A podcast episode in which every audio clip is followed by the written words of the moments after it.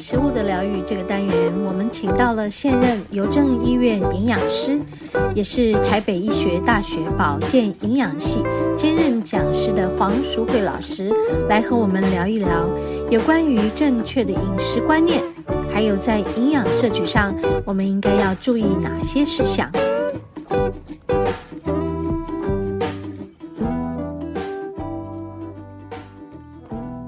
好嗨，我们节目进行到第二个单元，食物的疗愈。嗯，很高兴哦，我们又要和黄老师来聊聊天了。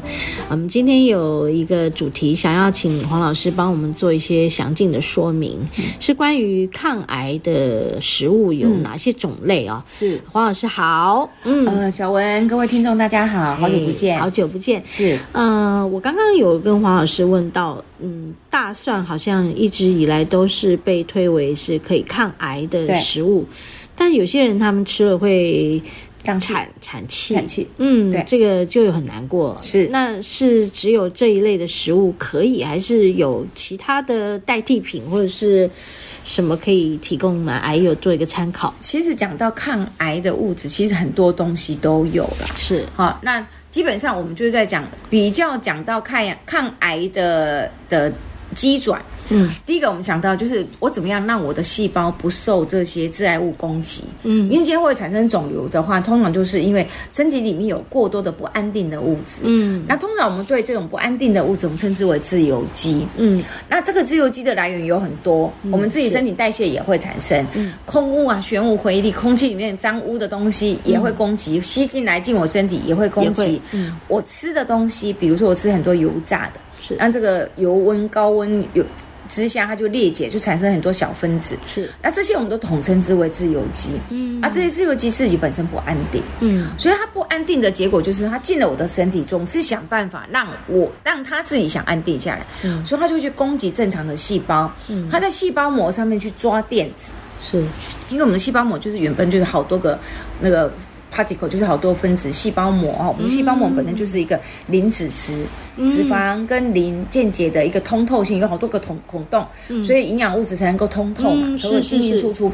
那这个磷脂质的物质就会变成这些自由基的攻击对象。哦，我就只需要去这个细胞膜抓你上面结构的一个电子，我抓走了。嗯，那我这个自由基我就安定了。那现在问题回过头来，这个细胞膜的磷脂质上面被攻击，它就变成换它那个角落不安定。嗯嗯嗯。那这样子长期下来，就变成我身体里面很多正常细胞膜就会出现不安定，那我的细胞就会提早老化。嗯，甚至我在更进一步的攻击，可能进入到我的 DNA，我细胞的染色体的时候，嗯，它甚至会产生细胞的突变。啊，这是我们说的癌病变的起源嘛。是是。所以我们常常会讲说，癌症的发生绝对不是一朝。一夕是，它可能至少是十年、十五年。是，你在长期过程里面，这么多的自由基一直去攻击、攻击，然后你都没有去清除，是导致你身体产生这些病变的细胞。嗯，嗯，那时候回过头来，那我怎么去预防这个样子的攻击？嗯，一个就是你少接触自由基嘛，所以我们才会一直跟大家讲，油炸的东西少吃，少吃。嗯，嗯，空气污染地方你要保护好自己，少抽烟，嗯、少接触油烟，是这种会侵害我们身体的自由基，你少接触嘛。是，那另外一个。我们会建议，就是说，你有没有办法让我自己产生更多的能量？嗯、就是把自由基给清除掉，嗯，不要让它在我身体身体里面嘛，就减少它的供给。嗯、是。那后来一开始，我们从营养学的角度去看的时候，其实我们发现最早的是维生素 A、C、E。嗯，A、C、E，对，嗯、这三种营养素都有的特性，就是它自己本身是一个高氧化性很强的人，也就是说，是我可以供应电子给你。嗯嗯，就是它是本身是一个很活性很强的，所以你来拿我的电子没关系，我给你。嗯，那这个自由基就安定下来，我电子拿到了，我安静下来。那维他命 C、维他命 E、维他命 A 就破坏掉了，因为有电子已经被。被拿走，拿走了，但是它破坏掉无所谓，我们身体就是把它代谢掉了。嗯，所以它就是有这样的功能，就是发觉如果 ACE 存在足够的话，是它就可以帮助你清除自由基。哦，OK，好，它就可以帮你拿掉。那如果不够，它会去找谁呢？你是说 ACE 不足的时候，它就会开始会开始攻击啊？对，但是还有另外一个，除了维生素 ACE 可以去帮你靠靠，哎，靠着它的高氧化力，它可以去清除自由基之外，其实我们身体本身也有清除自由基的细胞。啊啊啊！呃，酵素不应该讲细胞，清除自由基的酵素。嗯，是。其实最常看听到的就是 SOD，就是超氧化物计化酶。嗯，我们英文。计划酶，对，那个我们称之为 SOD，英文缩写。嗯，一个呢叫做谷胱甘肽过氧化项，对，这个我想很有名。对，我们呃英文缩写叫 GSH。嗯，那一个叫做呃过氧化氢酵素。过氧化氢，对，这三个酵素其实是我们身体本身就会有的。哦，啊，其实你是越年轻，它酵素活性越高，也就是说自我清除自由基的能力就越越强。啊，我们为什么常常说，为什么以往老年人会比较容易得癌症？嗯，原因也就是因为你年纪越大，你那个清除自由基的能力就会越来越弱，越弱了，就是这样。就是现在不是哦，好多年轻人呢。对啊，为什么好多年轻人会这样？因为你过度的消耗你生活起居太过于怎么样？对，可能早二十年前、三十年，台湾的环境没有这么多空屋，是是是，没有这么你不会烧烤店一堆，对不对？也不会盐酥鸡满街跑，对对。所以生活习惯是完全就是。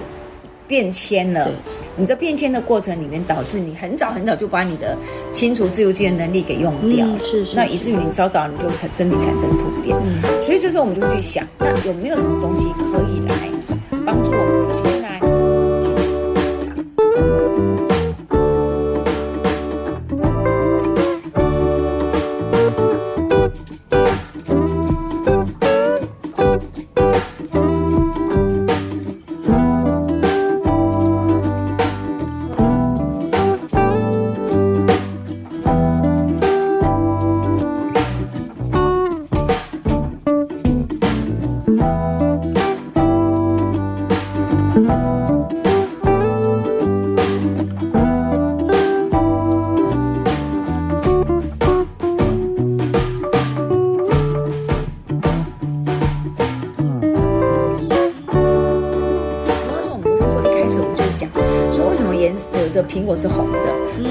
是绿色，对不对？然后有些是黄色。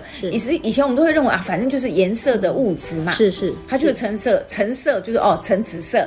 像花青素就是橙紫色嘛。嗯，好，那个玉米黄素就是橙黄色嘛。所以我们就认为啊，你就是一个橙色物质而已。是。可是后来我们才发觉不是，它不单单是橙色物质，它是一个保护这些植物体的一个化学物质。嗯，也就是说，我刚才跟大家分享，不管你是苹果的那个虎皮素啊，苹果皮的虎皮素。或是玉米的玉米黄素，嗯，或者胡萝卜的胡萝卜素，嗯，番茄的茄红素，是。这些，它们都有一个共同的特性，就是它们可以像维生素 A、C、E 一样，就牺牲自己，嗯，我就让你来攻击我没关系，但是我跟你综合了，我跟你结合在一起，你这个自由基就安定下来，哦，但是细胞就被我保护住了，哦哦哦，所以你就会发觉很多野地的花啊。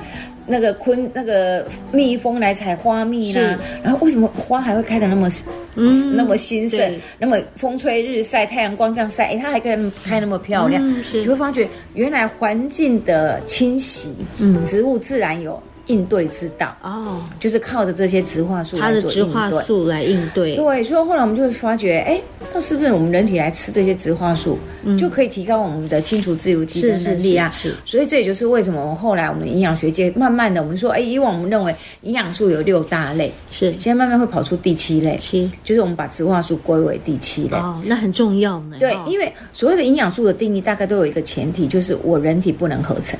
哦，我必须要从食物食物来的。如果只要是我人体可合成，事实上就我不不缺钱了，嗯，是是，不缺说我一定要从食物去找什么东西。但是植物素也是就是一个相对特性，我人体不能合成，是，所以变成我势必要去从这些植物性的来摄取来摄取。那这时候我们就会发现，食物里面的哎种类非常的多。嗯，那通常我们会依照它的结构特性，嗯，我们就区分成几大类，是。一个呢就是生物类黄酮。嗯，生物类黄酮。对，然后一个呢是酚酸类，嗯，酚酸类，有一个是有机硫化物，有机硫化物，好，或者是像我们的植物雌激素，植物也有雌激素，对对对对，类似这一种，就我们就把它做了一个很大、绝大部分的一些分类，是，然后我们就去化学家们，呃，生物科学家们，他们当然就去研究这些化学物质到底在身体里面扮演什么样的角色，嗯，所以后来我们就是发发觉说，哎，还有什么样的？植化素的食物就具有什么样的比较特殊的功能？嗯，我们就慢慢去做一些归类出来了。是是，是。所以举例来讲好了，嗯、就是说像中医他们会讲，嗯、呃，白色护肺。呃，对，啊、嗯，中医常会讲这个秋天，秋天对秋燥，什么萝卜啦，对，你要为什么要多吃一些些对，可以护肺的食材，白对对白菜，嗯，高丽菜、高丽菜、苦瓜、百合，都是白菜，这个都是白色。的。那后来你就会发觉，其实它归功中医是这么分类，中医讲五色嘛，嗯，对，它就五色，但是中医可能也。当初我们传统中医学也没人去念化学结构，是不是？是是。不知道说 这个白色里面它到底是含有什么成分？是后来的化学家们、生物科学家们他去研究哦，这些白色食材都会有个共同的特性，是它们都会含有一个叫做有机硫化合物的。嗯，就比如说大蒜，我们之前在讨论大蒜，对，蒜素，嗯，那个。不是叫一加一二 一加，二，不是，就是大蒜，哎，大蒜的成分，哎，蒜素，蒜素它本身就是那个辛辣味，大蒜的辛辣味的，嗯，刺激的，对。蒜它的刺激就是蒜素的来源。哦，好，或者是像洋葱，嗯，洋葱，你会切洋葱，你会什么？流流流眼泪，流眼泪，OK，哎，这两个也是白色的，对，这两个也是白色，哦，也是护肺，对对对对，姜丝里面也有姜多酚，对，姜也有，对不对？所以你就会发觉哦，像那个高丽菜，高丽菜有一个叫维生素 H，嗯，哇。所以其实对，所以你知道，它事实上这些成分都是属于有机硫化物，就是你它它会有一个它自己本身特有的一个新香气，嗯，那凸显出啊，为什么会有那个新香气？因为硫啦，硫本身就你看硫磺味嘛，我们是温泉那硫，为什么会有？那是因为硫的味，它的味道会很浓，对，就是像蒜啊，像洋葱啊，高丽菜也是。对，我记得我经过一个高丽菜园。然后很臭哎，对，感觉像那个哇，一种很浓，对对，很浓的那个味道，就是刺激。那这个都是属于含硫的化合物啊。好，那我们就来讲一下，那这些含硫化合物要干嘛？就味道很浓，对不对？所以果果蝇呃不是果蝇呐，苍蝇呐、昆虫、害虫就不敢就不敢来了啊。对人体呢，实际上我们后来发现，这些有机硫化物进到我们身体，它对于特别是对于空污，嗯，空气从空气里面脏污啊、悬浮微粒啊。飘进来到我们身体里面，经过我们的口腔黏膜或者是我们的鼻黏膜，进到我们的呼吸系统。嗯，这些东西可以靠着有机硫化物跟它做结合啊。哦，也就是说倒过来讲，如果你的身体里面摄取适量的有机硫化物，它可以截取空污，减少空污造成肺部的伤害。是是，是，所以这个就是第一个。我们就防肺腺癌的来源了啊！是是，你知道我为什么一开始讲这东西，是因为肺癌是我们十大死亡原因里面死亡率最高的。最高的。对，我们呃罹患率最高是大肠直肠癌，嗯，大肠直肠。对，可是死亡率第一高是肺癌。肺癌，好，啊、那我们就去去追踪，很多人是不抽烟不喝酒，嗯，但是他有癌症，对，但为什么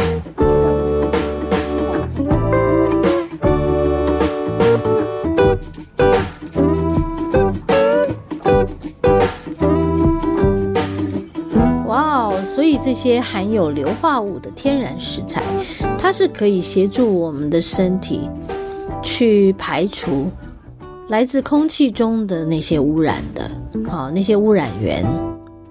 好，所以今天在节目中听到黄老师的访谈中提醒到我们，天然食物的抗癌的功能性，我们要非常非常的注意。